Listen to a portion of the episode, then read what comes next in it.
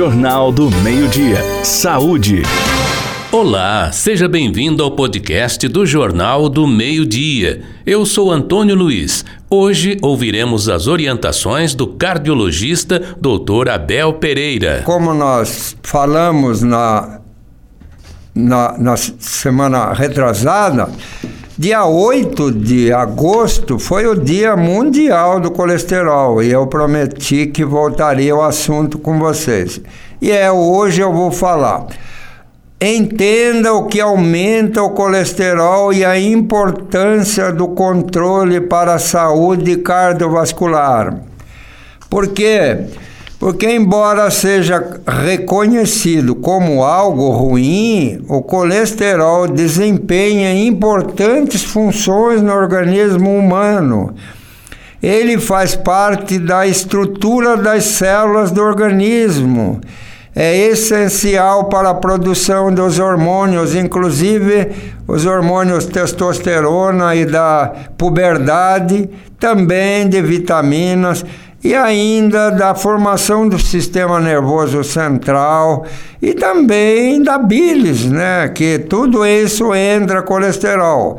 O problema não é o colesterol, o problema é o excesso de colesterol no sangue. Porque quando ele passa a ser nos níveis muito elevados, o excesso da partícula LDL, quer dizer, o colesterol ruim, conhecida como popularmente como tal colesterol ruim no corpo e do tipo de gordura ingerida. Quer dizer, o mal não é o colesterol, é uma fração LDL do colesterol que está relacionada à aterosclerose, está relacionada à obstrução das coronárias e das artérias do nosso organismo e da aterosclerose. Por quê? Caso isso progrida com os anos, vai entupir as artérias, vai gerar o um infarto ou então o derrame. Então é importante que a gente não que, que a gente evite que o colesterol aumente em excesso no seu organismo. Quer dizer, normalmente o valor normal do colesterol aceito hoje em dia seria 190 miligramas no máximo do colesterol total.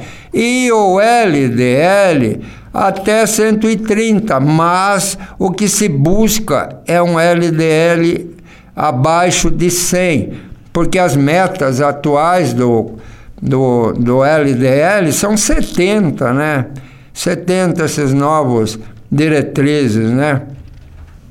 Agora, a má alimentação, estilo de vida, tabagismo, quer dizer, nós falamos tanto do fumo aqui, sedentarismo, também falamos muito para vocês, que pessoa que não, não, não se move, não se faz ginástica, não anda, não caminha, isso é sedentarismo. E a obesidade, nós também falamos com vocês muitas vezes sobre o excesso de peso que também aumenta o colesterol. Mas ela pode estar associada também, não, não só a esses fatores que eu acabei de falar, mas a questões genéticas. E isso é chamado hipercolesterolemia familiar. Porque o colesterol tem uma predisposição genética, nós herdamos dos nossos pais o, o, o gene que regula o colesterol. Então, é, é, uma coisa bastante importante o que se chamou hoje em dia de hipercol familiar, em que um em cada 250 pessoas tem o gene que aumenta o colesterol familiar e o, o, o colesterol está acima de 190, não mais 130, né? não mais 130, 190 de LDL. E isso daí, muitas vezes a pessoa vai infartar precocemente com 40 anos, vamos dizer assim. Então, o controle do colesterol é possível a partir dos hábitos saudáveis de alimentação e de atividade física. Então, é, esse assunto foi amplamente abordado, abordado por especialistas no dia da comemoração mundial do colesterol, que é o nível mundial para despertar a consciência das pessoas sobre os males que o excesso de colesterol pode causar à saúde do nosso coração.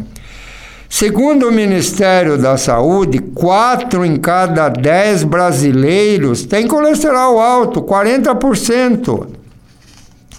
O colesterol ruim é aquele que está associado ao aumento de risco de problemas de coração, no infarto e no derrame.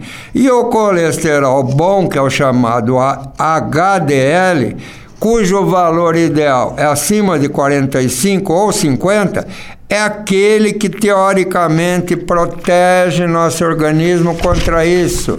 É o chamado colesterol bom porque ele faz uma limpeza do colesterol ruim que está acumulando dentro das artérias.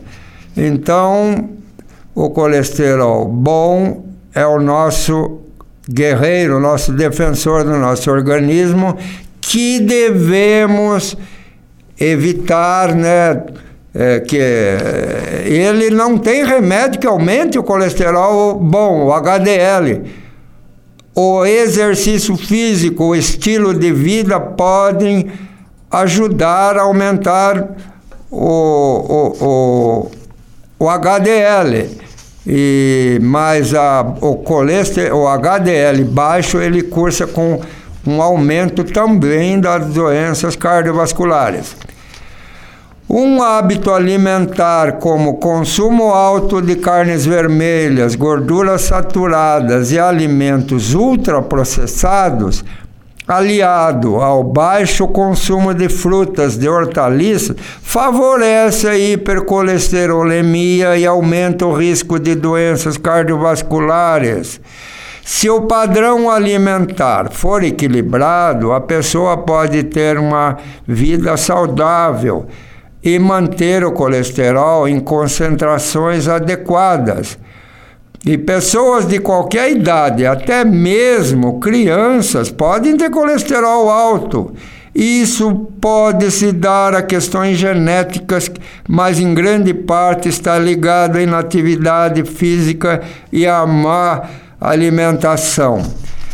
Nós temos orgulho de divulgar para, para o nosso público que no ano 2000 até o ano de 2023 nós publicamos trabalhos sobre o colesterol infantil nas crianças. Viajamos na cidade inteira, 89 escolas e colesterol. Nós tiramos colesterol dos pais, das crianças e da, das mães. E como nós estamos com o tempo curto, nós vamos falar na próxima sessão sobre o colesterol infantil. Obrigado.